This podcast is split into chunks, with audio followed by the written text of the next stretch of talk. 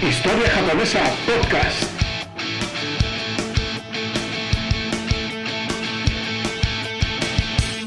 Muy buenos días a todo el mundo y bienvenidos al séptimo episodio del podcast de Historia Japonesa. Soy Jonathan López Vera, doctor en Historia Japonesa, y en este episodio vamos a hablar de un piloto japonés que bombardeó Estados Unidos. Y me refiero a la parte continental del país, y concretamente durante la Segunda Guerra Mundial. Esto es algo que se supone que no pasó, porque los americanos sí que bombardearon Japón, y vaya si lo hicieron, pero los japoneses en teoría no hicieron lo mismo. Pues sí que lo hicieron, o mejor dicho, sí lo hizo, porque lo hizo un único japonés, el protagonista de nuestra historia. Por cierto, si cuando he dicho que este es el séptimo episodio habéis pensado que nos estamos saltando uno, el sexto, pues tenéis razón, pero lo explico en el episodio cero. Vamos ahora al tema. El protagonista de nuestra historia es un joven piloto japonés llamado Fujita Nobuo, que durante la Segunda Guerra Mundial participó básicamente en misiones de reconocimiento, siempre con su avión Yokosuka E-14Y, un pequeño hidroavión biplaza que tenía la peculiaridad de que podía despegar desde cierto tipo de submarinos. Es decir, no solo podía aterrizar sobre el agua como hacen todos los hidroaviones, es que este también podía despegar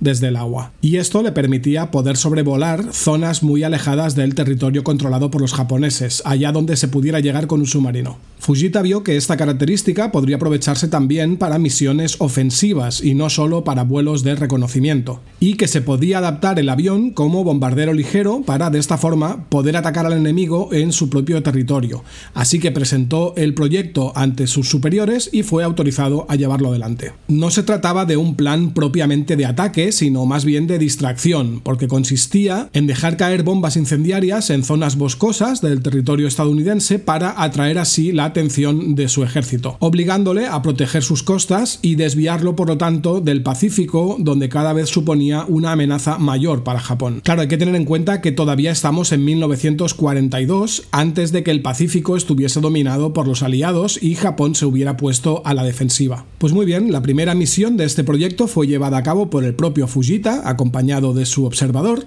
y despegaron con su hidroavión desde un submarino frente a las costas del estado de Oregón al alba del día 9 de septiembre de 1942. El pequeño avión iba armado con dos bombas incendiarias que dejó caer en una zona boscosa a las afueras de una localidad llamada Brookings con lo que la primera parte de su misión fue todo un éxito, tal y como comentaba el propio Fujita en una entrevista realizada en el año 1988, en la que reconocía que su único temor aquel día había sido el de ser abatido antes de poder soltar las bombas. Pero la realidad era que aunque sí el avión había sido avistado desde tierra, tanto a su llegada como a su marcha, resultaba que en la zona no había nada con lo que poder intentar abatirlo, por lo que nada se interpuso en el camino de Fujita. Sin embargo, ese fue su único éxito aquel día, porque las dos bombas apenas tuvieron efecto. Y esto fue así porque la niebla de esa mañana, junto con la alta humedad que había en el bosque debido a las lluvias del día anterior, mitigaron enormemente el poder incendiario de las bombas, y luego pues un pequeño destacamento de bomberos hizo el resto. Y así, aunque en Japón la prensa se hizo eco de la exitosa misión, difundiendo la noticia a bombo y platillo, en Estados Unidos casi nadie se enteró de lo que había sucedido.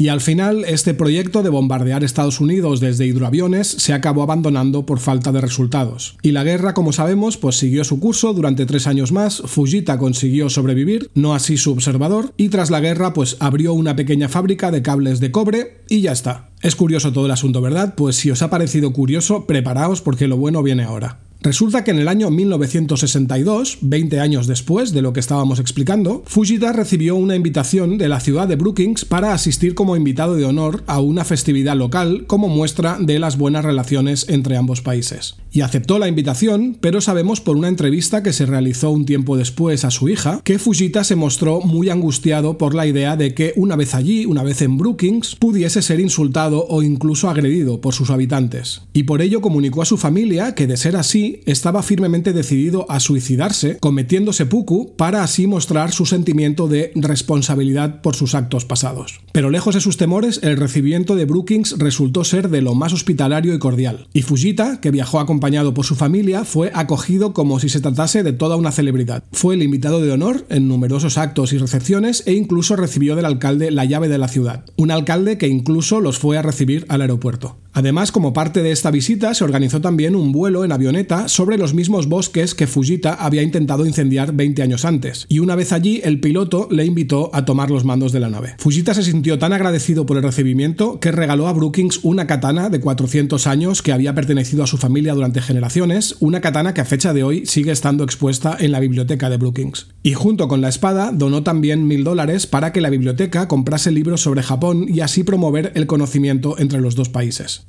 Fujita regresó a su casa muy feliz aquel año 1962, pero posteriormente, a principios de la década de 1990, volvió a visitar Brookings en tres ocasiones más, consolidando así aún más su vínculo con la ciudad. En uno de esos viajes, en el año 1992, plantó un árbol, una secuoya, en el mismo lugar donde habían caído sus bombas incendiarias justo 50 años antes. El vínculo entre Brookings y Fujita era tan fuerte que en el año 1997, cuando en la ciudad se supo que la salud de Fujita se había vuelto muy delicada, debido ya no solo a la edad, sino también a un cáncer de pulmón, se decidió nombrarlo ciudadano honorario, justo a tiempo para que se enterase de la noticia solo unos días antes de morir. Y finalmente, tras su muerte, en el año 1998, y tal y como había pedido el propio Fujita antes de morir, parte de sus cenizas fueron enterradas junto a la secuoya que él mismo había plantado en el bosque que de joven había intentado quemar. ¿Qué, qué eso ha parecido? Las guerras son el peor invento de la humanidad, pero incluso de las guerras pueden salir a veces historias bonitas. Y nada, hoy lo vamos a dejar aquí, nos escuchamos en el siguiente episodio. Os recuerdo que este podcast lo tenéis en Spotify, Evox, Apple y Google, y que también estoy en YouTube, en historiajaponesa.com y en jonathanlopezvera.com. Cuidaos mucho, que vaya bien.